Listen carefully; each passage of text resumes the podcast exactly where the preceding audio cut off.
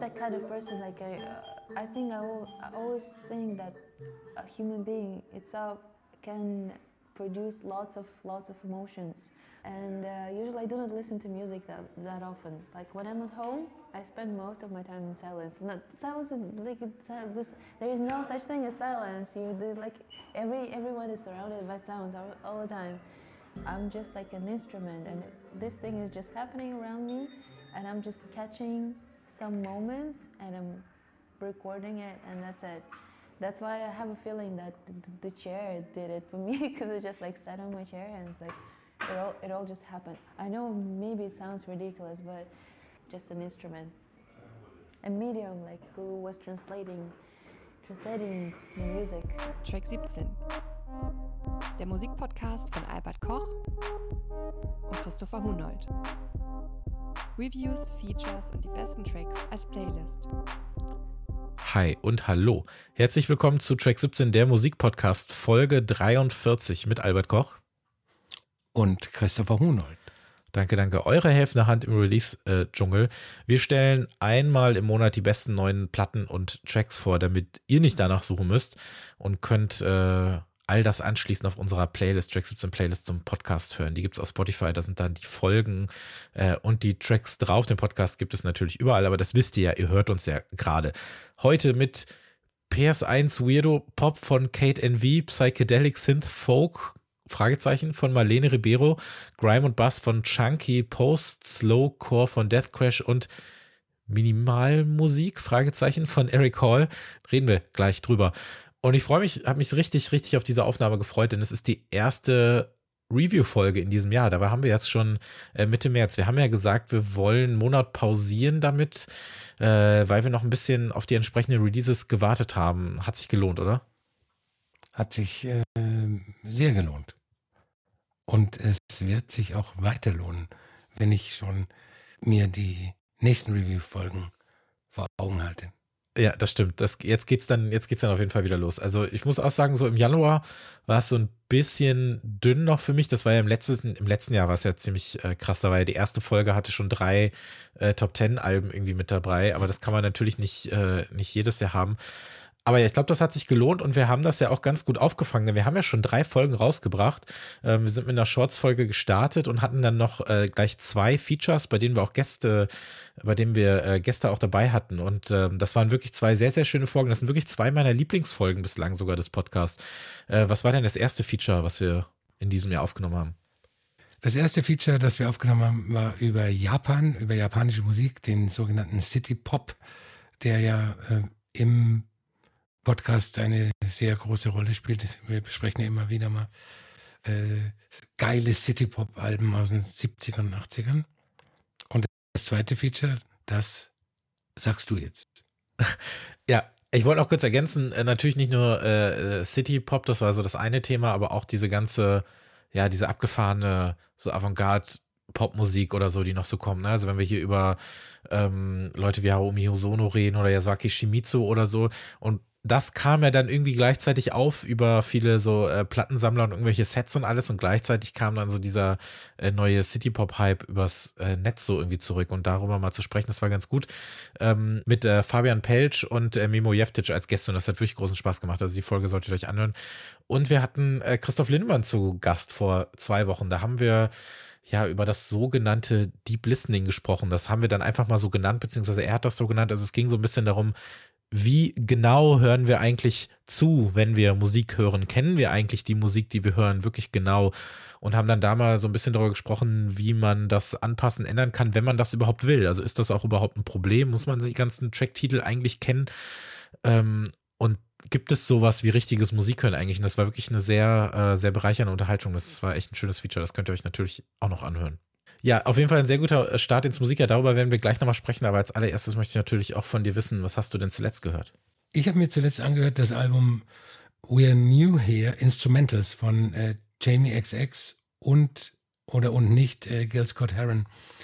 Äh, Gil Scott Heron, der große Soul-Poet, hat äh, 2010 nach, ich glaube, 16 Jahren wieder ein neues Album veröffentlicht. Das war dann auch sein letztes, weil er kurz danach gestorben ist.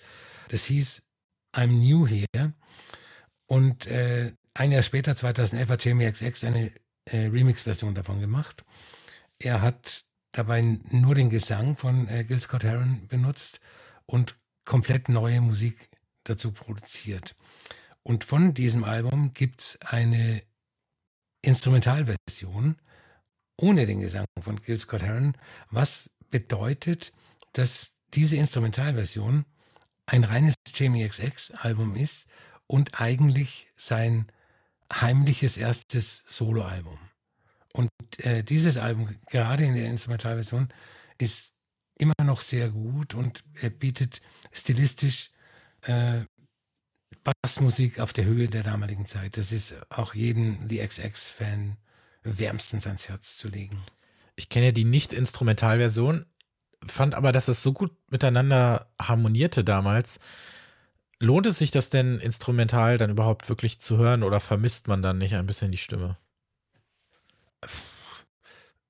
Ich, ja, also ich finde ich find beide Versionen gut. Und aber wenn jetzt jemand äh, anfängt, die Instrumentalversion zu hören, dann kann er ja die Stimme gar nicht vermissen.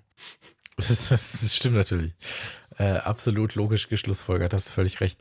Äh, ich bin so ein bisschen äh, verliebt gerade in eine Band, die lange, lange Zeit nicht mehr existierte, nur eine ganz kurze Zeit existierte, jetzt wieder entdeckt wurde vom äh, wunderschönen Label, ich glaube, du magst das Label auch Numero Group, die sich ja sehr, sehr hm sehr, sehr äh, kunstfertig und, und detailliert und ähm, ja, einfach sehr äh, umfangreich um äh, vergangene Musik kümmern und auch um vergangene Musik kümmern, die nie so ein wirklich großes Publikum gehabt hat, behaupte ich mal. Also zumindest in vielen Fällen ist das so. Und die haben sich in den letzten zwei Jahren sehr stark um ja auch so, so Midwest Emo Post-Rock Musik gekümmert, die ja eigentlich so nicht richtig immer mein Fall gewesen ist. Aber seit äh, es die Band Death Crash gibt, über die wir ja nachher nochmal sprechen, äh, hat das bei mir auch so ein bisschen Einzug gehalten. Und ich bin jetzt sehr, sehr großer Fan von einer Band, die heißt Everyone Asked About You. Und ich kannte die noch überhaupt nicht, aber ich habe dann einfach die EP von denen gehört, die jetzt gerade remastered, zumindest digital wieder veröffentlicht wurde und demnächst dann auch ähm, als Platte veröffentlicht wird. Und diese, diese Vier-Track-EP, diese gerade mal so, ja, zehn Minuten, die sie dauert, also die EP heißt auch genauso wie die Band und sie haben auch einen Song, der so heißt, also es gibt den Song Everyone Asked About You auf der EP Everyone Asked About You von der Band Everyone Asked About You. Also das kann man sich dann auf jeden Fall merken und diese EP aus dem Jahr 1997, die ist wunder, wunder, wunderbar. Einfach dieser, äh, zweistimmige äh, Gesang, diese äh, leicht ja schrubbigen Drums und Gitarren und diese irgendwie sehr so naive ja, Emo-Stimmung darauf. Das gefällt mir total gut. Ich hätte nicht gedacht, dass, dass diese Musik irgendwann zu mir findet, aber wenn sie so unwiderstehlich ist wie auf dieser äh, Platte beziehungsweise von dieser Band, bin ich da sehr gespannt drauf. Das Album von denen kenne ich noch gar nicht. Äh, das kam dann irgendwann verspätet raus, aber ich warte jetzt einfach, bis das äh, dann ähm, ja von der Numero Group nochmal rauskommt und dann werde ich es mir anhören, bis dahin reicht, äh, reicht die Band. Ist das irgendwie Musik, mit der du was anfangen kannst oder äh, rennst du davon, wenn sie dich trifft? Also ich, ich kenne die Band nicht, aber mit dem Genre kann ich grundsätzlich was anfangen. Mhm.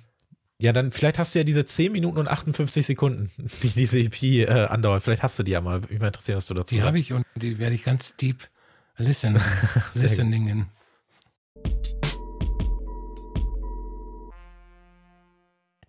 Du hast vorhin schon gesagt, ähm, das erste Album, äh, das ist Wow. Es ist von Kate and We, heißt Wow. Äh, Kate and We, äh, korrigiere mich, wenn ich falsch liege, aber ich glaube, wir haben seit 2018 ihre, also alle ihre Alben hier besprochen. Also Völlig alle, die, die auf mhm. Revenge mhm. International erschienen sind. Äh, Kate and We ist eine Musikproduzentin aus Russland, heißt in Wirklichkeit Ekaterina Shilonosova. Und äh, Wow ist, also die Gelehrten streiten sich darüber, ihr wie viel das Album das ist. Ähm, ähm, manche sagen, es ist ihr sechstes, weil sie auch ähm, beim letzten Album eine Instrumentalversion noch rausgebracht hat. Manche sagen, es ist ihr fünftes. Für mich ist es ihr drittes Album, weil ähm, ich erst ab vor 2018 eingestiegen bin. Ich sage, es ist ihr viertes. Okay. Gut, äh, dann zählst du das erste mit, das nur unter dem Namen Ennui ja, veröffentlicht wurde. Es ist ja, es heißt ja mittlerweile ist das läuft das ja auch unter unter Kate Envy und auch auf ähm, auf Room for the Moon äh, ist ja auch zum Beispiel ein Song drauf, aber jetzt auch auf Wow ist ja ein Song drauf, den sie ja schon mal als NV mhm. äh, gespielt Stimmt, hat. Deswegen ja, ist das für mich eine Suppe, ja. Ähm, was ich an Kate NV sehr schätze, ist, dass sie innerhalb eines bestimmten Soundspektrums, das man ganz grob vereinfachend Synthipop nennen kann, aber, aber sehr grob vereinfacht, eine wahnsinnige stilistische Breite zeigt. Das Album vor, also für FOR von 2018, äh, das war so Laptop-Elektronika mit so leichten Anklängen an äh, Oldschool-Synthesizer-Musik. Ähm, Room for the Moon 2020 war dann äh, nach ihren eigenen Angaben beeinflusst von russischer und japanischer Musik, wobei für mich das Japanische präsenter war als das Russische. Also ich habe mehr Japan gehört als Russland, mhm. ähm, wegen der Verspieltheit der Musik und, und dieses Leck mich am Arsch-Gefühl, was so das, das Genre Hopping betrifft. Ähm, jetzt mit Wow äh, arbeitet sie die japanischen Einflüsse noch mehr heraus. Und äh, ich muss sagen, ich finde das Album mittlerweile besser als Room for the Moon. Ähm, auch wenn ich das vorher nicht geglaubt hätte, dass das überhaupt möglich sein könnte, dass sie ein Hui. besseres Album macht. Ähm, es sind Hat sie auch nicht. es sind auch keine richtigen Songs. Ähm, nicht nur, weil sie größtenteils ohne Gesang sind, äh, beziehungsweise ähm, es wortlosen Gesang gibt, sondern äh, die Tracks klingen so wie Extended Versions von Computerspielmusik, von Spielautomaten oder, oder Flipperautomaten Musik. Und ähm, daneben und neben ihren äh, Laptop-Synthesizern ähm, gibt es manchmal auch richtige Instrumente zu hören. Ab und zu hört man äh, Klarinetten, Flöten und äh, seltsame Sachen.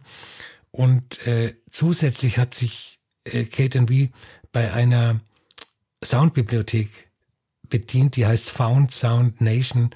Kann man im Internet äh, auf, die, auf die Seite gehen, kann die einsehen.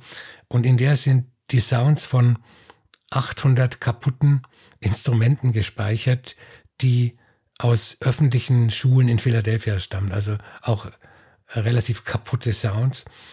Und ähm, auch dieses Hilfsmittel trägt bei zu der comichaften bunten, schrillen Musik von Kate V, ähm, was ich überhaupt nicht abwerten meine. Also das ist einfach äh, ein Wahnsinnsalbum. Da trifft eine Art von Pop, die kein richtiger Pop ist, auf Avantgarde, die keine richtige Avantgarde ist. Ähm, und was auch noch schön ist, äh, für die Playlist habe hab ich mir überhaupt keine Gedanken machen müssen, weil ich jeden Track hätte nehmen können. Ich finde jeden Track auf diesem Album fantastisch. Und ich habe mich dann trotzdem für einen bestimmten entschieden. Und zwar für äh, Confessions at the Dinner Table. Ähm, und zwar auch, weil ich das mit einem Aufruf an die HörerInnen verbinden möchte. Ähm, ich bin mir so sicher, dass diese Melodie eins zu eins geklaut ist aus einem Song aus den 80ern oder 90ern. Und ich komme auf Teufel komm raus nicht drauf, äh, was das sein könnte. Wer es weiß, bitte melden. Hm. Äh, wüsste ich nicht, ist mir wäre mir nicht aufgefallen. Ähm, was mir aufgefallen ist, aber tatsächlich erst heute und da ähm, da habe ich mich ein bisschen für geschämt. Du hast das Cover vor Augen, ne? Mhm. Ist dir sofort aufgefallen, dass diese dass diese Vögel Wow schreiben? Ich habe das nicht gesehen. Ich habe das erst heute gesehen. Ich habe die Platte auch hier stehen, also sie, sie liegt hier gerade neben mir. Wenn Nein. du von oben nach unten liest, steht da einfach wow. Nein. Aber das kommt davon, wenn man nicht deep genug äh, Albencover ne, betrachtet. Ja. Deep Watching sollten wir dann als nächstes, äh, als nächstes betreiben. Guckt ihr überhaupt noch auf eure Plattencover oder nicht? Äh, aber natürlich ein sehr, sehr schönes Plattencover und ich mag sowieso, wenn Musik oder wenn ein Cover so ein bisschen äh, den Rahmen vorgibt, wie die Musik genau, dann auch am Ende ja. klingt. Also äh, das haben wir heute äh, mehrfach wieder, meiner Meinung nach, äh, auch bei den, vor allem bei den nächsten drei Platten noch, ähm, dass das ja doch ganz gut matcht. Also du hast ein paar äh, ganz gute Sachen gesagt, außer bei einer, da, da bin ich schockiert. Also Room for the Moon war mit, war klar das beste Album 2020 und äh, ist auch, ist auch besser als Wow. Aber ich halte da eh nicht so viel davon, das dann so gegeneinander äh, auszuspielen. Äh, Gerade sowas wie vor 2018, ähm, klingt eh so anders, dass man das kaum vergleichen das kann. Wie Naso, äh, da, also das Debüt aus zwei, äh, 2016 ist noch am ehesten vergleichbar, auch mit Room for the Moon gewesen, ähm, was ja auch eher so ein klassischeres Pop-Album ist. Die sind alle auf ihre Art gut. Und ähm, ja, du hast äh, das Thema Videospiel angesprochen. Ähm, und deswegen ist für mich auch einfach, habe ich mir dann die Frage gestellt, okay, was haben Video, Videogames und Musik gemeinsam? Man spielt sie. Also, ne, man mhm. spielt Musik. Also wirklich spielen in diesem buchstäblichen Sinne. Und das ist, glaube ich, bei kaum jemandem so buchstäblich eben zu sehen wie bei, wie bei äh, Kate NV. Und ähm, ja, ich habe mich, ich habe mich sehr auf dieses Album gefreut, aber mich hat es am Anfang echt ein bisschen überfordert, muss ich sagen, weil ich natürlich auf eine Art mich auf was gefreut habe, was äh, an Room for the Moon andockt, was natürlich mit seinem, ja, diesem, diesem Bubblegum, Pop, Synthwave, City Pop, also ja, die japanischen Einflüsse waren ja wirklich nicht von der Hand zu weisen. Ähm, dass es da irgendwie nochmal äh, in diese Richtung geht, aber das hat sie eben nicht gemacht, sondern hat alles so ein bisschen miteinander verwoben, was die ersten drei Platten äh, mhm. auszeichnete. Und ja, wow, ist ein Album über und voller Videospielmusik auf eine Art, weil das einfach so diese, diese bunten, leichtfüßigen Elektrobeats sind, die oft, wie du schon sagtest, instrumental daherkommen. Aber selbst die Songs, auf denen es Lyrics gibt, die wirken instrumental auf eine Art, weil das so, das, das genau, sind, ja. das sind nicht Songs, nicht Lyrics und nicht Strukturen, die ja. da, die, die, die das alles so bevölkern und in irgendeiner komischen Parallelwelt existieren, wo man sich wirklich überhaupt nicht mehr um musikalische Regeln äh, schert, die ja angeblich sowas gerade wie Pop einzuhalten versucht und das ist, ich mag das einfach und deswegen freue ich mich auch gleich über Marlene Ribeiro zu sprechen, weil ich das mittlerweile einfach noch mehr schätze als früher, wenn Musik irgendwo Pop sein möchte, aber einfach sich komplett eigene Regeln mhm. dazu überlegt. Und dieses Spannungsfeld, das beherrscht Kate irgendwie super und das hat sie hier total äh, ausgereizt und klar, wenn jetzt hier auch so Violinen, Klarinetten, ne, und diese total verspielte Musik, musste auch so ein bisschen an Shoko Igarashi denken auf eine Art. Mhm. Ähm, und Musik, die einfach so richtig aus, aus Spaß an der Musik so funktioniert. Also diese pluckernden, diese tänzelnden, so federnde, hin und her springenden Sounds, die eben ne, in Teilen aus diesen, dieser Sample-Bibliothek kommen mit diesen äh, Broken Instruments, was ich auch eine sehr schöne Idee finde. Und alles zittert so ein bisschen. Also nicht nur die Musik selber, sondern halt auch eben die Texte. Ne? Also entweder in verschiedenen oder gar keinen Sprachen. Es sind, sind ja auch oft einfach nur Silben, genau. als würde sie sich selber samplen, aber sie hat das ja eingesungen. Ähm, einer der Tracks, der schon wirklich ein bisschen älter ist, ist ja dieser Did It Don't. Den habe ich ja vor zwei oder drei Jahren schon auf die Playlist gepackt. Ähm, da passiert ja auch nicht, auch nicht wirklich viel, aber irgendwo ist dann trotzdem eine Melodie am Start. Oder auch bei dem Opener Oni zum Beispiel, wo du noch das Gefühl hast, okay, da wird irgendwie, äh, kommt so, so ein Chant mit und alles, aber ich weiß nicht, so richtig äh, will dann der Song doch wieder doch wieder was anderes. Und was dazu passt, sind natürlich die Videos, ähm, die ja alle diese, diese PS1 Pixel-Optik haben und da hervorragend zu diesem Stil passen. Und gerade auch das Video zu Oni They, das ist so diesen, das ist diesem Videospiel Katamari nachempfunden, weil da gibt es so eine Figur, an der bleibt alles kleben äh, bis dann irgendwann ganze Planeten daran kleben bleiben und so. Und das äh, spielt sie da ja so ein bisschen, so ein bisschen nach. Ist, äh, ich kann verstehen, wenn einen das überfordert, du auch? Ja, aber es hat mich nicht über. Äh, also es ist oft so, dass ich Alben höre, äh, zum ersten Mal höre und dann ähm, höre ich auf, weil ich weiß, die Musik ist jetzt im Moment, ähm, die passt einfach nicht. Und dann höre ich es irgendwann später, zwei Tage später an, dann ist es okay. Aber ähm, den Eindruck der Überforderung hatte ich bei dem Album jetzt nicht. Hm. Ich habe auf jeden Fall ein bisschen gebraucht, um mich dem äh, anzunähern. Aber ich glaube, das hat wieder mit Erwartungshaltung zu tun, weil stünde da jetzt ein ganz anderer Name drauf, dann hätte ich wahrscheinlich anders reagiert. Aber man kann sich dem ja nicht verwehren, immer so ein bisschen. Mhm. Ähm, Du hast über deinen Lieblingstrack gesprochen. Meiner ist, glaube ich, tatsächlich der Opener, äh, Only They oder doch das, äh, das bekannte äh, Did It Don't. Aber ja, es ist äh, ein, ein merkwürdiges Album. Wo geht die Reise hin? Was macht sie als nächstes? Also ich finde ja super,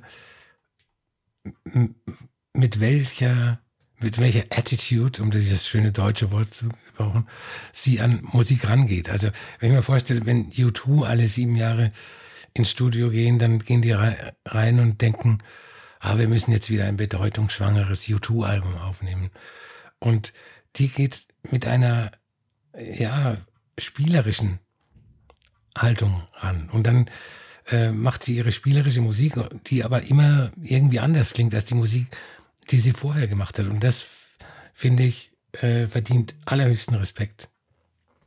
Ja, absolut. Er hat sich auch äh, spätestens vor drei Jahren zu einer absoluten Lieblingsmusikerin äh, entwickelt. Vielleicht wäre, vielleicht wäre ich jetzt aber auch bereit wieder für so ein Album wie vor. Oder sie, sie kann das irgendwie, ich weiß nicht, so, so einfach machen, was sie will. Wird schon gut werden. Track 17 Playlist zum Podcast. Das ist unsere Playlist auf Spotify, auf der ihr nicht nur die Folgen selber nochmal hören könnt, sondern auch die äh, 17 Songs, die zu Track 17 gehören, zu jeder Folge. Denn wir haben ja insgesamt 17 Musikempfehlungen pro Monat, fünf, die wir etwas ausführlicher vorstellen. Das sind die äh, Platten, wie jetzt zum Beispiel von Kate V aber auch nochmal äh, zwölf äh, Releases in Songform in aller Kürze. Albert, was sind denn deine ersten beiden für diesen Monat? Ähm, der erste ist von Carlos Chippa ein Münchner Komponist und Pianist, der sich ähm, gerne in der Grauzone von klassischer Musik, Ambient und elektronischer Musik bewegt. Der hat äh, gerade sein neues Album rausgebracht, das heißt Ourselves as We Are. Und ähm, das Besondere an dem Album ist, dass er ungewollte Nebengeräusche, die beim Klavierspiel entstehen, also die Geräusche der Tasten oder der Fußpedale, äh, die normalerweise als störend empfunden werden und, und dann auch ausgeblendet werden, ähm, überbetont und quasi auf dieselbe Hierarchieebene hebt wie die Musik. Und ähm, am schönsten ist es in dem Track Maintenance äh, zu hören, den ich für die Playlist ausgesucht habe. ähm, der zweite Track äh, stammt von einer meiner Lieblingsbands, die es aber komischerweise noch nie äh, größer in äh, Track 17 geschafft haben. Das ist Trees Speak, ein Duo aus äh, Tucson, Arizona. Und die haben gerade ihr äh, fünftes Album veröffentlicht, das heißt Mind Maze. Und es ist wieder eine super Mischung aus äh, weirden Krautrock, psychedelischer Musik und Synthwave. Und da habe ich den äh, Track Seraphim ausgewählt war jetzt mein Erstkontakt mit denen. Ich habe äh, das, das neue Album auch vor ein paar Tagen mal gehört. Ich kannte die noch gar nicht, aber es hat mir auch echt gut gefallen. Also gute Wahl. Bei mir gibt's äh, zunächst mal einen Track von äh, Scuba und äh, Distance. Der Track heißt Opposites und ähm, ja, Scubas Label äh, Hot Flush, das ist so eines der größten und wichtigsten und aber auch ersten so Dubstep-Label des UK und die feiern jetzt ihren 20. Geburtstag. Und äh, ja, Scuba ist so Labelchef, aber eben auch Musikerproduzent. Und dazu gibt's jetzt mal wieder eine Compilation. Es mhm. gibt äh, Mixe und äh, neue Tracks auch von Scuba selbst, äh, die aber wohl erstmal nicht auf Platte rauskommen, sondern erstmal nur digital. Und ähm, äh, diese Tracks äh, greifen so ein bisschen diese Jahre auf und sind auch äh, recht unterschiedlich und äh, erzählen von bestimmten Phasen dieses Labels und Opposites, den er halt mit Distance aufgenommen hat. Das ist auch so ein Produzent von ja, so eher so klassisch britischem Dubstep der Zeit. Ähm, ja, so klingt dann der Track natürlich auch so erfreulicherweise auch. Also es ist schon sehr oldschooliger Bass und Dubstep, äh, wie ich ihn so aus dieser Endnuller Zeit wirklich sehr, sehr mag und auch äh, immer wieder betone, wie sehr ich mich darüber freue, wenn sowas rauskommt. Also leicht angegrummelt, tiefe Bässe, so alles auf 140 BPM erfreulich verschleppt. Also echt ein toller Track. Ich hoffe, die kommen noch in irgendeiner Form äh, separat nochmal als EP raus. Und eine Platte, die es fast äh, in den regulären Teil der Folge geschafft hätte, wäre das neue Album von äh, Zoe McPherson.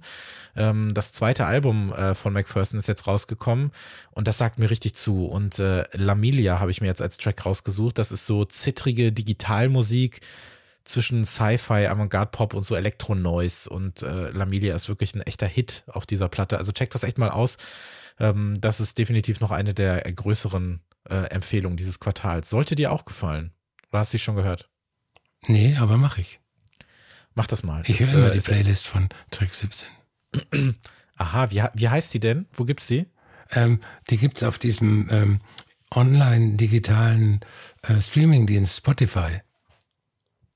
Ja, super. Ich glaube, in den Shownotes ist die auch verlinkt. Da kann man da direkt draufklicken. Genau, ja. Da kann man direkt abonnieren. Das ist ja praktisch. Mensch, da, das mache ich doch jetzt mal direkt. Also, ich gebe ein Track 17, Playlist zum Podcast. Ah ja, da ist es. Und jetzt klicken wir bei drei alle auf Abonnieren, auf Folgen. Eins, zwei, Eins, zwei drei. Drei. drei. Ja, perfekt. Alles klar, so einfach ist das. Albert, mhm. wann hast du zuletzt die Sonne berührt? Das muss vor zwei Tagen gewesen sein, als ich das Album von äh, Marlene Rivero gehört habe. So, so. Toquei no Sol, äh, spreche ich das aus, heißt, ähm, ist portugiesisch und heißt zu Deutsch, äh, ja, die, die berührte Sonne oder ich habe die Sonne berührt. Ähm, dass ich über dieses Album mit dir sprechen wollte, das habe ich ja schon im letzten Feature angekündigt. Es ist nämlich mein bisheriges Album des Jahres. Und äh, ich wollte, dass äh, du es deep äh, listens, damit wir hier darüber sprechen können, denn ich habe es auch sehr oft äh, sehr deep äh, gelistet. Es ist ein Album, ich habe ich hab einen neuen Genre-Begriff. es gibt nicht genug Genres, finde ich. Ich habe mir ein Genre überlegt und das Genre heißt äh, Carla Lucrezia dalt Fratti Forno Musik. Und äh, in dieses Genre möchte ich gerne, äh, ich werde meine Plattensammlung dementsprechend noch umsortieren, möchte ich das Album äh, Toque no Sol von Marlene Ribeiro einsortieren. Würdest du dem zustimmen? Passt das da rein? Voll. Du hast ja. meinen, meinen Witz äh, für meine Eröffnung meiner Besprechung schon geklaut, aber ich mache ihn trotzdem. Okay, tut bitte alle so, als kennt ihr die noch nicht und lacht bitte beim Hören gleich alle eifrig mit. Rechte Hand auf den Bauch und mit der linken dann äh, auf den Oberschenkel schlagen im Takt. Dann geht das. Apropos Takt, reden wir über Toque Sol von Marlene Ribeiro. Nein, ich finde, das passt da eben gut da rein. Ich habe das Gefühl, ich suche immer mehr, äh, immer mehr dieser Musik und da ich diese angesprochenen Musikerinnen äh, alle ganz fantastisch finde und alle ihre Alben liebe, ähm, habe ich mich sehr darüber gefreut, vor anderthalb Monaten auf Marlene Ribeiro zu stoßen, die schon extrem viel Musik gemacht hat, aber ich habe davon nichts mitbekommen. Das ist ihr erstes Album unter ihrem eigenen Namen und äh, sie hat unter anderem auch schon mit äh, Everyone's Favorite Drummer ähm, Valentina Margaretti, die unter anderem ja auch bei Moin äh, mitspielt oder zuletzt auch im Album mit der sehr tollen äh, Laila Sakini äh, gemacht hat, musiziert. Sie hat als Negra Branca ähm, bereits vor zehn Jahren so abseitigen und schwer zugänglichen Synthpop veröffentlicht, der sich auch mal zehn Minuten Zeit lässt, um irgendwie eine halbe Melodie unterzubekommen. Und äh, da kann ich das zweite Tape äh, NB empfehlen. Das habe ich mir dann äh, im Zuge der Nachbearbeitung auch nochmal angehört. Und ansonsten spielt sie in einer ja so Experimental Band namens Gnot oder GNOD mit, so dronige Psychedelic Musik, äh, dronige Psychedelic Musik so mit Jazz-Einflüssen. Und die haben irgendwie schon an die 30 Releases oder so draußen. Deswegen kann ich da im Detail nicht viel dazu sagen. Aber es gibt äh, eine Platte ähm, Infinity Machines, die erschien 2014. Die hat mir sehr gut gefallen. Die habe ich mir exemplarisch angehört ja, auf Ribeiro stieß ich eben Anfang des Jahres und ich war sofort total hypnotisiert von dieser Musik, weil die erreicht alles mit so einer Leichtigkeit. Also was ich eben, auch wie wir es gerade bei KTMV gesagt haben, so einfach an, an Pop schätze, der alles direkt mal auf links ziehen möchte. Und äh, Toque no Sol ist da, finde ich, noch mal extremer als zum Beispiel ein Lucrezia Dalt. Das ist einfach noch bedeutend fließendere Musik. Also die ganze Platte, das sind sechs Tracks, 40 Minuten, das fließt alles ineinander, das wabert, das sind äh, leichte, tupfende, minimalistische Drums, so eine Stimme, die sich gar nicht vor den Vorhang traut, sondern einfach dahinter zurückbleibt. Es gibt so kleine rhythmische Motive, die sich wiederholen ähm, und stattdessen eben die Hauptrolle spielen und das alles so wunder, wunder, wunderschön. Und bevor ich gleich noch ein bisschen mehr dazu sage, möchte ich erstmal äh, von dir wissen, äh, ob dir das gefallen hat und wie dir das gefallen hat. Ähm, ja, es hat mir gefallen. Ja, es hat mir sehr gut gefallen. Also ich erzähle jetzt erstmal den Witz, der gar nicht so witzig ist, ähm, den du mir geklaut hast. Ich habe ja, ja. Ich hab mir spontan gedacht, als ich das zum ersten Mal gehört habe, dass der Algorithmus dieses großen äh, globalen Online-Versandhändlers, äh, der Bücher und Platten und äh, Gartentische verkauft, wenn der richtig funktioniert funktionieren würde, dann würde un unter diesem Album auf der Website stehen, Kunden, die sich diesen Artikel angesehen haben, haben auch Artikel von äh, Lucrezia Dalt, Christina Wanzu und äh, Mappe Frati angesehen. Ähm, ich weiß aber nicht, ob das vielleicht tatsächlich drunter steht, weil ich ähm, mir das nicht angesehen habe. Ich muss kurz äh, Platz lassen, um hier einen Lacher einzuspielen, bitteschön. Okay, gerne. Und weil, äh, wie du, wie du auch gerade schon gesagt hast, die Musik von äh, Marlene Ribeiro ähnlich funktioniert wie die der genannten äh, Musikerinnen, aber halt nicht gleich. Diese Zusammenführung von experimenteller Musik und Songs, äh, teilweise Pop-Songs. Ähm, und seltsamerweise machen die das auf eine Art, dass, dass auch Menschen gefallen könnte, die beim Wort experimentell normalerweise Zahnschmerzen kriegen. Also ich könnte mir vorstellen, wenn mehr Leute diese Musik kennen würden, dann würde es denen auch gefallen. Hm. Also es fängt ja an, also es äh, holt ein Jahr schon schon sehr sanft in die Platte. Ne? Es ist ja wirklich, da ist ja nichts Haut drauf dran. Also es beginnt mhm. so mit Field Recordings, äh, Vogelsounds, diesen ansteigenden digitalen, ich, ich nenne es mal Streicher, ist es aber nicht und etwas, was so eine, so eine Mischung aus, aus Autoverkehr, Meeresrauschen und einem ja in, in Schönheit sterbenden Akkordeon, was aber eigentlich eine Oboe ist, bevor dann eben äh, ja so ein, auch wieder so, so ein Nicht-Beat kommt und so die, die gehauchte, so in Silben eigentlich auch nur singende Geisterstimme von äh, Ribeiros Großmutter, die da zu hören ist. Das ist ja nicht Marlene äh, selbst, mhm. sondern ihre Großmutter. Und ich finde, auf die Spitze getrieben wird das alles in dem Titelsong. Da wiederholt sie den Titel halt so in zig Varianten, während die Drums eigentlich nur so angehaucht werden. Also man will sie gar nicht anfassen, aber man muss sie trotzdem hören. Und der Track geht knappe sechs Minuten, aber sie hätte den auch auf 30 strecken können. Und das wird eigentlich kaum auffallen, weil man, also ich bin so hypnotisiert davon einfach. Es ist diese sechs Minuten, die vergehen einfach so, so schnell. Äh, mein Favorit ist der vierte Track, der auch auf die Playlist kommt, You Do It.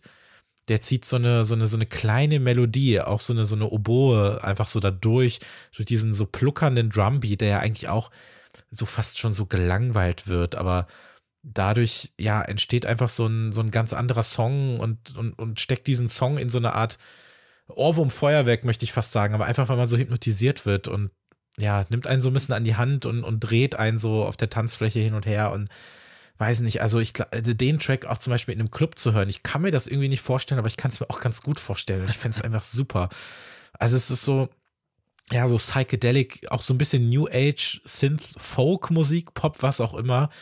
All diese, all diese, diese Stile sind da so ein bisschen drin, aber ja, das ist vielleicht, wenn ich es jetzt zum Beispiel auch mit der, mit der Wow von KTNV vergleiche und ich mir vorstelle, dass auch das wirkt sehr verspielt auf eine Art. Mhm. So aus den gegebenen Möglichkeiten äh, jede Menge Sounds rauskitzeln, seien es jetzt auch die Field Recordings oder andere Samples und die, die, die Sprache und wie sie damit umgeht. Aber natürlich ganz anders. Ne? Es ist weitaus weniger quietschig, es ist auf jeden Fall gedeckter, es ist eher so, so ein klassisches Headphone-Album. Also Musik, die wirklich in den Kopf zieht. Aber ich bin total beeindruckt davon. Was, was ich so mag, ist diese äh, Kombination von richtigen Instrumenten und Nicht-Instrumenten. Also, äh, dass sie äh, Küchengeräte benutzt oder irgendwie äh, Wannen, die im Garten stehen. Und das, das fügt sich halt in diese Songs so ein, als ob es das Logischste der Welt wäre. Also es ist nicht so, dass, dass du einen Song hörst und denkst du, oh, was klappert denn da? Sondern du denkst, wow, geil. Also ich, ich kann es nicht anders sagen.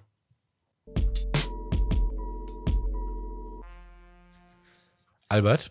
Ja. Are you, are you excited about the future? Immer. Always. Immer, okay. Das ist fast die Antwort, die auf dem Album Somebody's Child von, von Chunky auf diese Frage fällt. Da gibt es die Antwort Some of it. Und das würde ich auf jeden Fall unterschreiben. Also, ob ich excited about the future bin, naja, some of it vielleicht. Ich würde mich zum Beispiel über ein neues Album von Chunky freuen, das hoffentlich nicht zehn Jahre äh, auf sich warten lässt.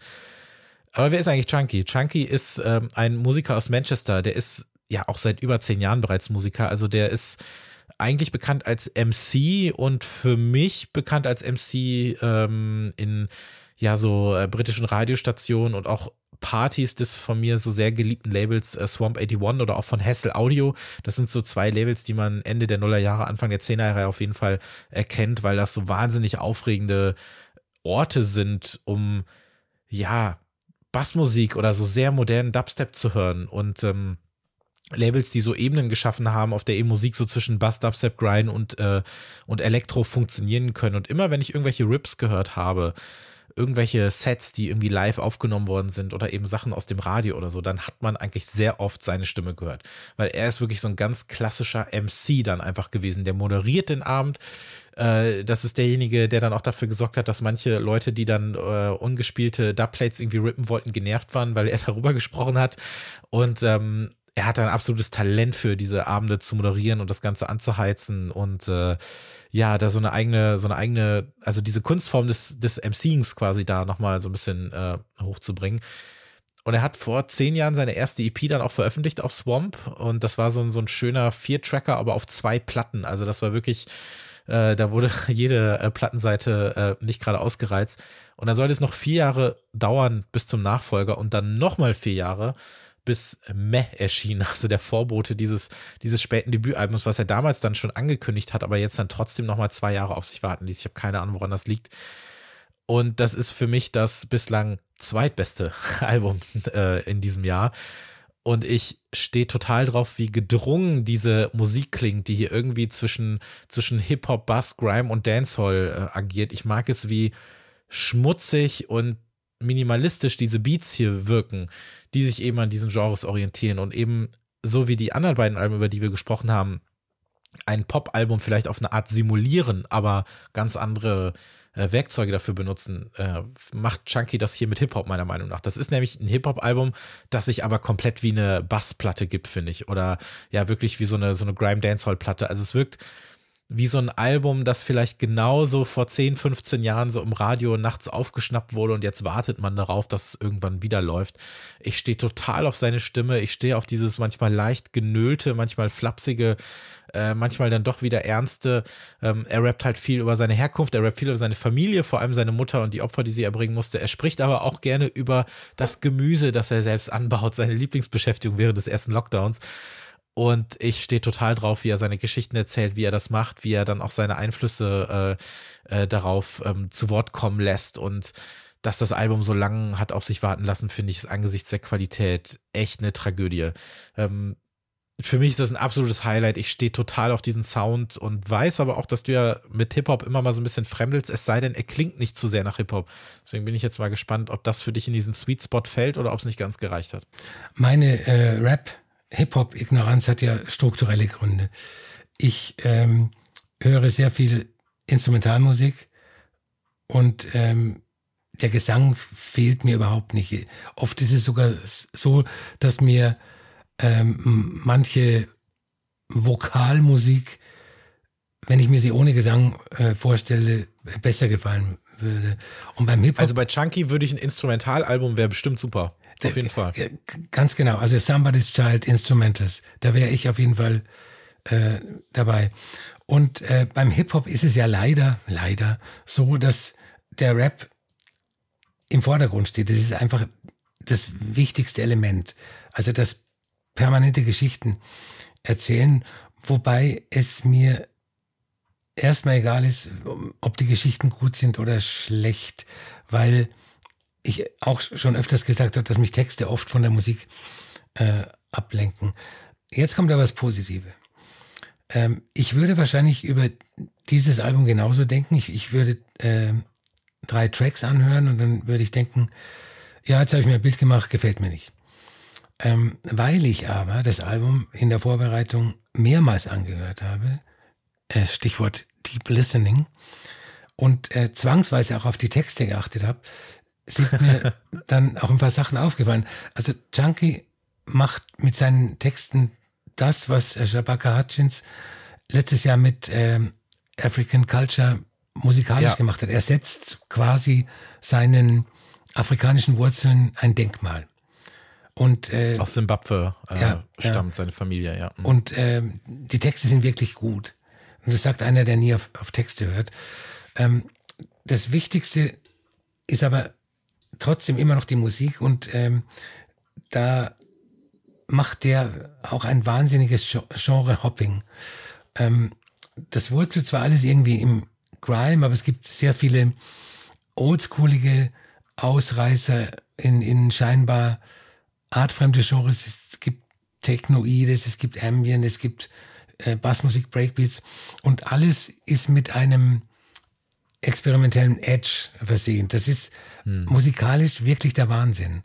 Und äh, wie gesagt, ähm, sollte es Somebody's Child Instrumentals bald geben, bin ich der Erste, der zuschlägt. Ja. Ja, da unterscheiden wir uns, glaube ich, äh, schon auf jeden Fall. Hip-Hop war ja so meine erste Liebe, auch als, als Kind, glaube ich, genretechnisch. Und ähm, dann bin ich so über so Turntable-Listen-Kram. Also ich habe halt ganz früh mal so jemanden wie DJ Crush aufgeschnappt. Mhm der ja eigentlich Instrumental Hip-Hop gemacht ja, hat, ja. aber für mich war das so nah an elektronischer Musik, die dann irgendwie kam und dieser Sample-Kram und das war so die, die super Brücke für mich, um darüber zu kommen. Ähm, aber bei, äh, ja klar, also die Instrumentals, das würde ich mir auch anhören. Ich mag das halt, weil du auch gesagt hast, der Wahnsinn.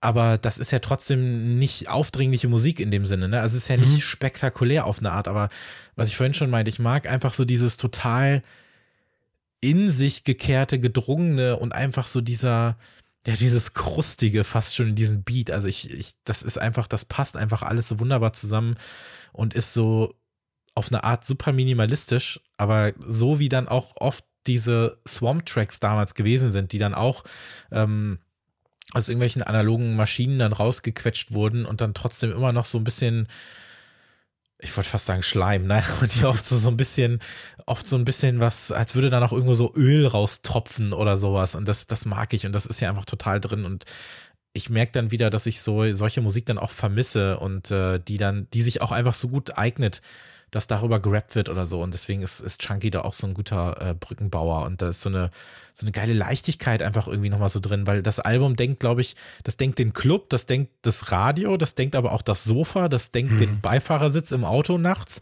und es denkt den Kopfhörer mit. Und das ist alles so, funktioniert alles so spielerisch. Das ist halt so laid back und dann aber auch, ja, so, so minimal aufdringlich zugleich irgendwie. Und das funktioniert einfach äh, wahnsinnig gut. Also es ist für mich ein absolutes Highlight. Und ja, wie gesagt, äh, Platz zwei hinter Marlene Ribeiro. Also es hat sich auf jeden Fall gelohnt, ein bisschen zu warten, bis wir mit den Folgen starten, damit, äh, damit das damit rein kann, ja. Äh, für die Playlist habe ich zwei weitere Tracks anzubieten. Ähm, der erste ist von Fatima Al-Kadiri, ähm, heißt Guma. Ähm, Fatima Al-Kadiri aus Kuwait ist ja schon öfters hier erwähnt worden, eine Musikerin und Konzeptkünstlerin. Äh, vor ein paar Tagen ist ihre Viertrack-EP Gumma bei Hyperdub erschienen. Die hat sie zusammen mit der kuwaitischen Sängerin Gumma pro produziert. Und äh, in äh, Fatima Kadiris Konzeptkunst ähm, spielt Asien und asiatische Kultur, asiatische Musik ähm, immer eine große Rolle. Und das ist, glaube ich, die äh, asiatischste, arabischste Musik, die sie bisher gemacht hat. Und ähm, jetzt wiederhole ich deinen Witz vom äh, zuletzt gehört. Wir hören den Track Gumma von der EP Gumma mit Gastsängerin Gumma. ähm, der nächste Song kommt von Anne Brun. Das ist eine norwegische Singer-Songwriterin, und äh, die mag ich sehr. Allerdings mag ich ihre Coverversionen lieber als ihre eigene Musik. Äh, das darf man gar nicht laut sagen. Also zumindest sollte sie das nicht hören. Und äh, sie hat jetzt endlich ein Album mit äh, ihren gesammelten Coverversionen gemacht. Das heißt Portrayals. Und da covert sie zum Beispiel Halo von Beyoncé und äh, How to Disappear Completely von Radiohead. Das ist eine und, geile Mischung. Äh, Wahnsinn. Und äh, es ist auch ihre Wahnsinnsversion von Big in Japan von Alpha Will drauf. Und den habe ich für die Playlist ausgesucht. Anhören äh, und in Ehrfurcht erstarren oder weinen oder was auch immer. Ja, ich werde sie dann nicht äh, taggen bei unserem Instagram-Post, damit sie das auch nicht mitkriegt. Ähm, ich habe schon wieder eine Compilation, die kommt aber erst noch raus äh, im April ähm, der Track, der darauf erscheint, ist Red Tuner von einem Produzenten namens Vrom, wenn man den so ausspricht. Ähm, kannte ich auch noch gar nicht, scheint aber auch schon seit irgendwie 20, 30 Jahren Musik zu machen. Ähm, dieser Track ist Teil einer Compilation auf R&S Records. Die haben nämlich jetzt auch eine Jubiläums-Compilation, die im April erscheint, wo sie das 40-jährige Bestehen feiern. Das hat mich echt überrascht. Die gibt es seit 40 Jahren. Was haben die denn in den 80ern rausgebracht, weißt du das? Ich folge, ich folge dem ähm, Labelchef auf ähm, Facebook und der postet dann immer so alte 12 Inches aus den 80ern und äh, das ist mir relativ unbekannt. Ja, Keine mir Ahnung. auch. Ich, also die ersten Sachen, die ich kenne, ist halt so dieser 90er-Kram. Ich glaube, war nicht FX Twin da auch mal? Ja, genau, ja, ja. Und dann diese große äh, Renaissance, so Ende der Nullerjahre. Und dann gab es da ja auch, auch einige Bassplatten und auch jemand wie James Blake hat er plötzlich veröffentlicht mhm. und Lone und sowas. Äh, hier ist auf jeden Fall Red Tuner von Brom äh, ein Highlight, finde ich. Ähm, so jazzy Bassgewitter mit einigen Breakbeats. Also sowas funktioniert immer. Äh, bin auf die äh, Compilation gespannt, aber der Track äh, ist schon mal, ist schon mal ein guter Vorbote. Und dann äh, So Tell Me von Nia Archives die ist auf jeden Fall im Mainstream angekommen und wenn doch irgendwie nur alles so klingen würde, dann äh, hätte ich noch mehr äh, Spaß an ihm. Ich finde die total super. Ich mag das richtig, richtig gerne, was die rausbringt. Das ist so wunderbar, so Late 90s, so Jungle Pop mit so unwiderstehlichen Hooks. Also die hat jetzt eine neue EP draußen, ich glaube sechs Tracks und jeder Song davon ist ein Hit, aber So Tell Me hat einfach so dieses, so leicht, äh, ja, so melancholische, was halt so dieser, dieser poppige Rave und Jungle einfach haben kann und äh, den man vielleicht dann so vor, vor 20 Jahren dann öfter gehört hat, wenn man damals so cool war und den auch schon gehört hat. Bei mir war es alles viel später. Und äh, freue mich irgendwie richtig, dass der so erfolgreich ist. Also ich mag die ganze EP total gerne. Ich ähm, bin da sehr gespannt, wann da mal ein Album kommt. Aber So Tell Me ist äh, auf jeden Fall ein Hit. Den habe ich da auch noch mit drauf. Über die nächste Band ähm, haben wir, habe ich auch schon mehrfach hier gesprochen. 2020 äh, veröffentlichten Death Crash, die Post-Slowcore-Band aus äh, Manchester, nochmal Musiker aus Manchester, äh, die mit Abstand beste EP des ganzen Jahres. Also das, was äh, Room for the Moon äh, bei Kate V in Albenform war, war die äh, Death Crash EP äh, bei den EPs, war die beste Platte des Jahres in dem Fall und ja, anderthalb Jahre später haben wir ihre Rückkehr, also dann auch passend betitelt Return besprochen, ihr Debütalbum. Das ist jetzt ziemlich genau ein Jahr her, in Ausgabe 33, glaube ich. Und ich sag mal so, also unter all diesen ähm, britischen Bands, also sie kommen ja eigentlich aus Manchester, gar nicht so sehr aus Südlondon, aber die sich so in den, in den letzten Jahren so auf die Fahne geschrieben haben, also dieses Gitarrending jetzt nochmal ein bisschen cool zu machen, äh, waren Death, Death Crash halt immer so ein bisschen die Außenseiter, weil es gibt halt so Bands, die haben sich so bewusst dazu entschieden, so ihre wirklich überbordende Musikalität äh, so nach vorne zu stellen. Ne? Also sowas wie Black Midi zum Beispiel, mhm. die ich ja total liebe, aber bei denen geht es auch schon darum, zu zeigen, dass das einfach sehr, sehr gute Musiker sind. Ne? Und ähm, hier ist es so, dass äh, Death Crash eher so ein bisschen die Noten betonen, die sie eben nicht spielen. Ne? Also so in diesen, in diesen ganzen Zwischenräumen, ähm, gerade hier auch auf ihrem zweiten Album Less, äh, da passiert einfach jede Menge. Und da können sich eben neue und alte, so Midwestern-Emo-Fans und Post-Rock-Fans so in den Armen liegen und so an den, an den letzten richtigen Sommer denken, bevor der Ernst des Lebens losgeht. Und damit äh, steigen sie hier wieder ein, aber im Gegensatz zu äh, Return hatte ich fast das Gefühl, ähm, ja, dass es nochmal eine Spur ruhiger wird. Wie vorhin schon mal kurz erwähnt bei äh, Everyone Asked About You, also das ich konnte mit diesem speziellen Genre eigentlich gar nicht so viel anfangen, aber ich wurde halt durch die Band so richtig in diese Richtung gedrückt und deswegen kann ich jetzt auch damit leben, dass dieses zweite Album Less auch wirklich genau das ist. Also es ist Less, nochmal Less. Und tatsächlich versucht halt dieses Album nochmal eine Spur so introvertierter fast zu sein. Also verhält sich so ein bisschen wie der schüchterne kleine Bruder zum sowieso schon schüchternen großen äh, Bruder. Also ich sag mal so, das ohnehin so in Eierschalen gekleidete Gaspedal dieser Band wird nochmal ein bisschen zurückhaltender betätigt. Und ähm, das finden natürlich diese sowieso spärlich so eingesetzten und teils auch nur so gehauchten Vocals, die so vor den Gitarrenwänden kapitulieren, natürlich total super. Die sie natürlich so genrebewusst ans Ende vieler Songs packen. Aber diese, diese ja doch dann so, so behauptete und vergängliche Power, die steht der Musik äh, einfach richtig gut. Und gerade äh, in den richtigen Händen äh, steht das der Musik gut. Und ich glaube, so, so Death Crash, so als, als, als so Chefarchitekten von so stets einsturzgefährdeten Emo-Bunkern sind sie so, glaube ich, so die, die stilsichersten Bauherren, die man da, glaube ich, äh, gerade finden kann. Ich weiß gar nicht mehr, wie gut du das äh, fandest, das erste Album. Wie hat es dir denn das neue gefallen? Ich fand super gut. Äh, hat natürlich auch was ein bisschen mit meiner musikalischen äh, Vergangenheit zu tun, weil mhm. es in den 90ern gab es genau zwei Arten von Gitarrenmusik, die ich erträglich gefunden habe. Hm. Und äh, oder die mich abgeholt haben, wie man so schön sagt.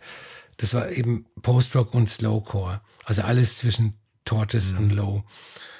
Und ähm, das erste Album war schon super. Und aber mit Less, finde ich, äh, bewegen sich Death Crash jetzt ziemlich genau in der Mitte dieser beiden Pole, Post-Rock und ähm, Slowcore. Ähm, das erste Album ist schon in eine ähnliche Richtung gegangen, aber äh, wie, wie, du sagst, sie machen jetzt noch weniger. Die Musik ist noch minimalistischer. Und äh, auf dem ersten Album gab es mehrmals so Eruptionen, möchte ich nennen. Also ist, der Song ist ganz leicht hingeflossen und, und plötzlich haben sich die Gitarren aufgestellt wie, wie der Mount Everest. Und das gibt's hier auch, aber das ist ähm, seltener geworden. Und ich, ich finde die Musik manchmal so leise und flüchtig, dass äh, man meinen könnte, der Strom ist ausgefallen oder, oder der Computer ist abgestürzt oder irgendwas. Und, und aber dann, wenn es wieder explodiert, ähm, wird alles tonnenschwer, die ganze Leichtigkeit ist weg. Aber im, im Normalfall ist die Musik äh, leicht und sanft wie eine Feder. Und äh, was ich mag, ist die Einfachheit der Musik und, und die Klarheit. Du hörst jedes Instrument raus und äh, dadurch wird die Interaktion der, der Musiker ähm, hörbar, nachvollziehbar. Also du, du bist praktisch Teil der Kommunikation der, der Musiker und, und checkst dann plötzlich äh, die innere Logik dieser Musik.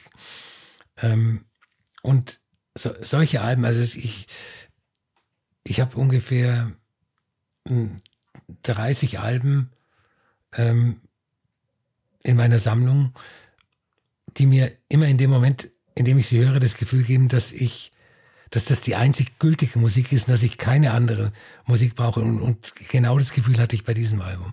Du hörst es und denkst, äh, wozu brauche ich eigentlich alles andere? Ist natürlich dann, wenn das Album vorbei ist, auch wieder vorbei. Ja.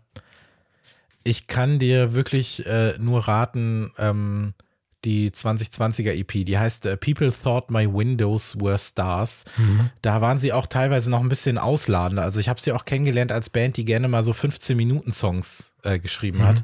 Und der Titeltrack dieser EP, der geht auch, glaube ich, ziemlich genau eine Viertelstunde.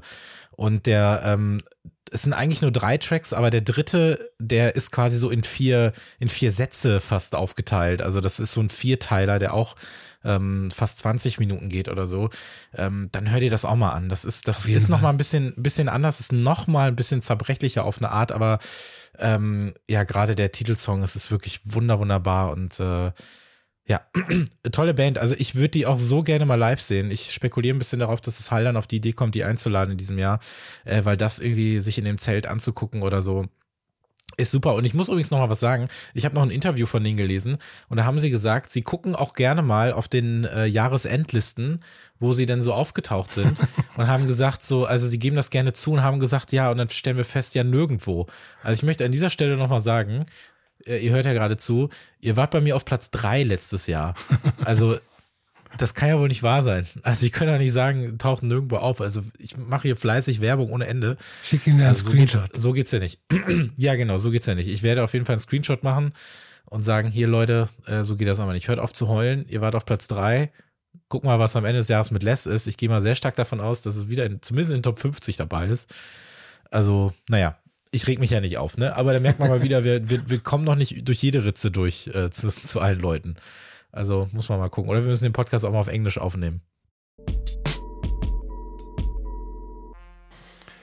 Äh, das letzte Album für heute kommt von Eric Hall, äh, heißt Canto Ostinato. Eric Hall ist ein crazy Typ, der ist äh, Multi-Instrumentalist aus Chicago, lebt jetzt in Michigan, irgendwo auf dem Land, aber deshalb ist er nicht crazy, sondern äh, crazy ist die Art und Weise, wie er, wie er seine Alben macht. Er hat äh, offenbar ein starkes Interesse an Minimal Music und Minimal Music war die ja nicht vielleicht für mich wichtigste Strömung der äh, klassischen Musik Ende des 20. Jahrhunderts. Und ähm, ganz kurzes Prinzip von, von Minimal Musik erklärt. Sie arbeitet mit Wiederholungen von Soundmustern und Harmonien und äh, mit Phasenverschiebungen der gleichen Soundmuster. Das heißt, du hörst vielleicht ähm, dieselbe Tonfolge und die ist leicht zeitversetzt und, und das bewirkt, ähm, dass du in deinem Kopf ständig neue Melodien halluzinierst. Ähm, Eric Cole hat 2020 äh, den absoluten Klassiker der, der Minimal Music, Music for 18 Musicians von Steve Reich neu aufgenommen, wobei er in seinem Heimstudio auf dem Land in Michigan die Rolle der 18 Musiker eingenommen hat. Ähm, jetzt hat er das gleiche gemacht mit dem Stück Canto Ostinato, das kannte ich vorher nicht. Ähm, das ist von dem niederländischen Komponisten Simeon ten Holt aus dem Jahr 79. Und äh, das wurde ursprünglich für vier Klaviere geschrieben. Eric Hall hat es mit einer Hammond-Orgel, einem elektrischen Piano und äh, einem akustischen Steinway-Flügel neu eingespielt. Äh, genau wie bei äh, Music for 18 Musicians geht es auch hier um Wiederholungen.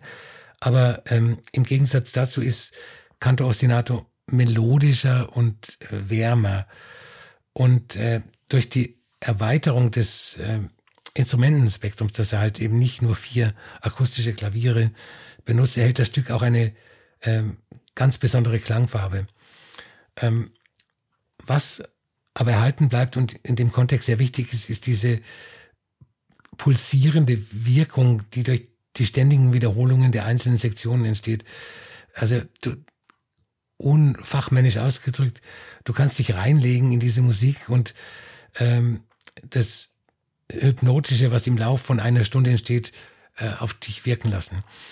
Und äh, was ich sehr interessant daran finde, ist, dass hier eigentlich das gleiche Prinzip angewandt wird wie bei klassischem House und Techno. Also die Wiederholung von Sounds und minimale Veränderungen in den Sounds. Wobei es natürlich bei Eric Hole kein Beat gibt. Ähm, aber wenn man intensiv zuhört, dann ähm, ergibt sich der Beat von selber. Also du, du hörst einen Beat, der, der gar nicht da ist. Und äh, was zusätzlich für den Crossover-Effekt dieser Musik spricht, die ja eigentlich klassische Musik ist, ähm, das Album wurde nicht von einem Klassik-Label veröffentlicht, sondern von äh, Western Vinyl aus Texas, äh, wo unter anderem Platten von Dirty Projectors, äh, Caitlin Aurelia Smith und äh, Bonnie Prince Billy erschienen sind. Für die Playlist habe ich den äh, dritten Track ausgesucht, Sections 31 to 40, bei dem sich das Soundmuster vom Anfang langsam auflöst und sich zu etwas Neuem entwickelt. Es sind über 100 Sätze, ne? Genau. In dieser, in dieser Stunde, ne? Ähm, ich musste so ein bisschen darüber nachdenken. Also erstmal, mir hat das sehr gut gefallen. Ich kannte, ich kannte diesen Mann, aber auch das Stück äh, bis äh, vorgestern oder wann du gesagt hast, dass du gerne darüber sprechen möchtest, noch nie gehört und war dann auch tatsächlich total gefangen davon. Also hatte auch eine sehr äh, große hypnotische äh, Wirkung. Und ich musste irgendwie überlegen, streng genommen ist das ja, man nennt das ja nicht mehr Cover, ne? Aber eigentlich ist es doch ein Cover, wenn er das Ganze nochmal äh, einspielt. Ne? Man denkt ja immer dann nur an Interpret Interpretierung, aber eigentlich selten an die, ja, an die Komponistinnen, oder? Ich, eigentlich sind es doch Coverversionen. Also, es heißt natürlich in der Klassik äh, Interpretation.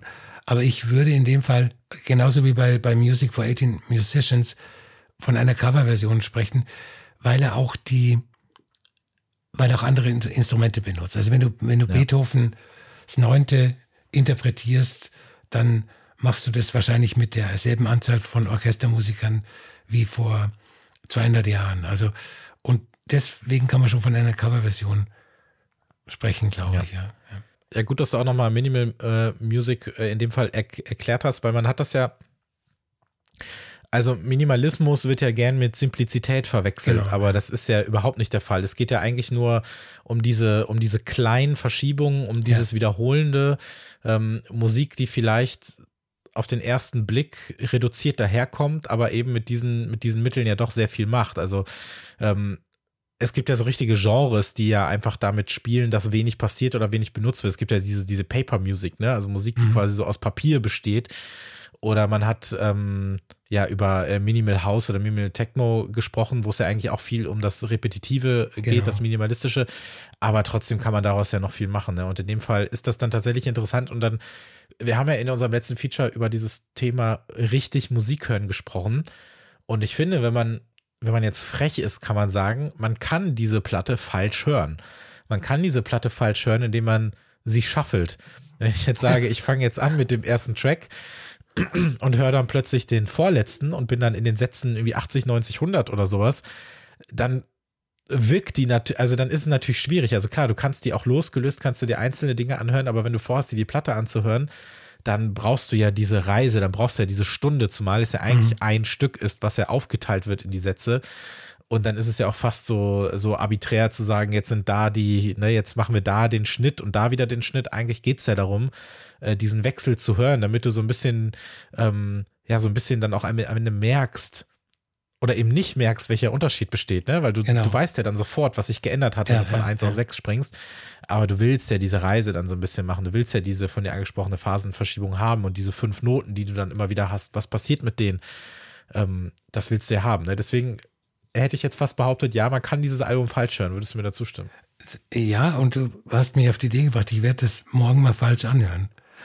Weil, weil, weil ich selber ähm, äh, sehen will, ob, ob man das wirklich so krass hört, dann diese, die Schnitte.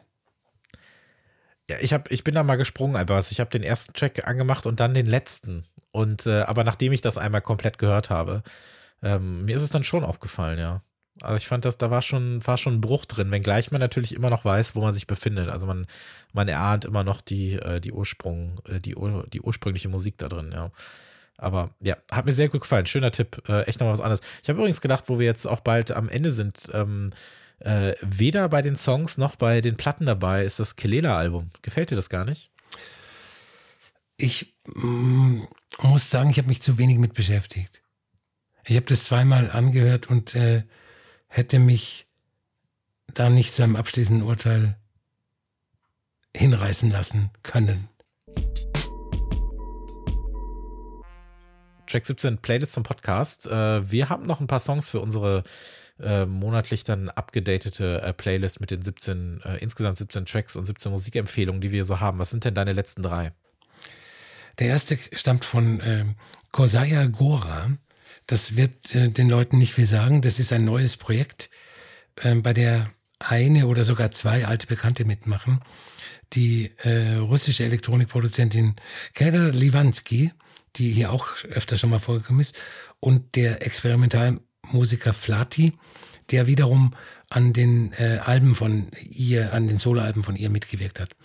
Jetzt aber mal gleichberechtigt, äh, nicht nur als äh, Musiker, sondern äh, als im Duo genannt wird. Wir hören den Song äh, Tell Me Duff äh, von dem bald erscheinenden Album. Das ist ein im besten Sinn komischer Song, irgendwo zwischen Folk, Dream Pop und äh, psychedelischer Musik.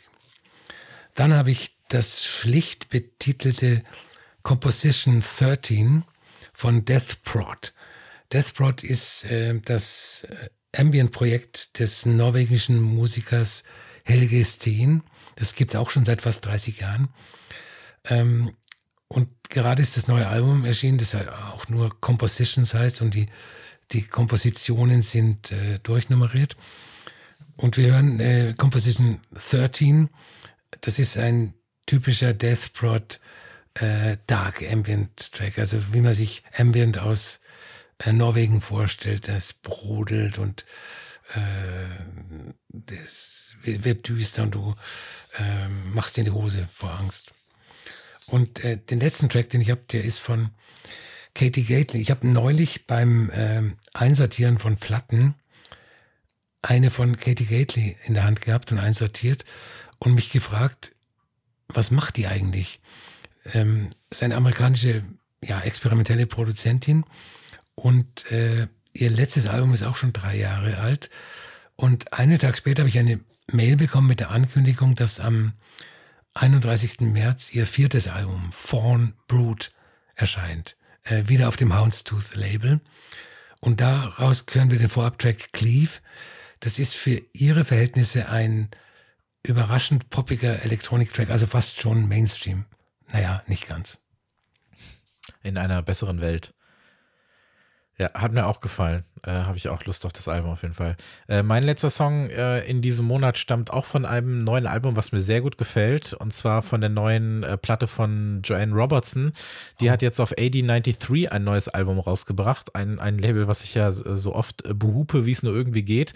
Ähm, ein untypisches Album für das Label, aber sicherlich kein untypisches Album für John Robertson. Es ist ein, ein Akustik-Gitarren-Album, keine Beats, nur ihre Verhaltestimme und Akustikgitarren, äh, aber ganz, ganz tolle Platte, also richtig, richtig viele schöne Songs dabei. Ähm, die Sonne sollte nicht scheinen, wenn man das hört, aber dann äh, funktioniert es ganz wunderbar. Also es ist nicht unbedingt ein Frühlingsalbum. Äh, in einem halben Jahr, glaube ich, werde ich es dann nochmal ein bisschen äh, öfter hören. Äh, du magst sie ja auch, ne? Ja, ja, die, die war ja, die hat ja mit, ähm, na, wie heißt Die Bland. Genau, das, ähm, Hm. zusammengearbeitet, ja.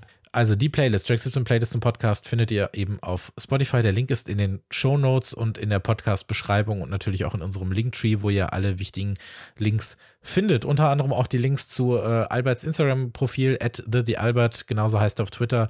Mich gibt's als at ChristopherGiff auf Instagram und Twitter und at Track 17 Podcast, da könnt ihr uns dann auf Twitter und Instagram folgen und äh, bekommt dann auch immer mit, wenn eine neue Folge erscheint. Albert, das hat mir großen Spaß gemacht. Mir haben die Review-Folgen echt gefehlt. Die letzte ist irgendwie zweieinhalb Monate her. Das stimmt. Aber was hätte man da reinpacken sollen? Ja. Äh, deshalb freue ich mich auch auf die nächste in vier Wochen, äh, denn da wird es auf jeden Fall auch äh, jede Menge geben, worüber man so sprechen kann. Du hattest ja sogar noch eine Platte, ähm, die nächste Woche rauskommt, ne? Die wirst du dann wahrscheinlich den nächsten Monat Ja, mitnehmen. ja. Und äh, ja, es kommt auf jeden Fall jede Menge raus. Ihr könnt uns ja auch, wie gesagt, an die entsprechenden Adressen oder an info@track17podcast.de äh, schreiben, worauf ihr euch so freut oder was ihr gerne von uns besprochen hören würdet. Das äh, können wir dann äh, gerne äh, mal äh, begutachten und schauen, was sich da so ergibt. Also Dankeschön fürs Zuhören. Äh, Dankeschön an Albert und Sehr dann gerne. hören wir uns in zwei Wochen wieder. Bis dahin. Tschüss. Tschüss.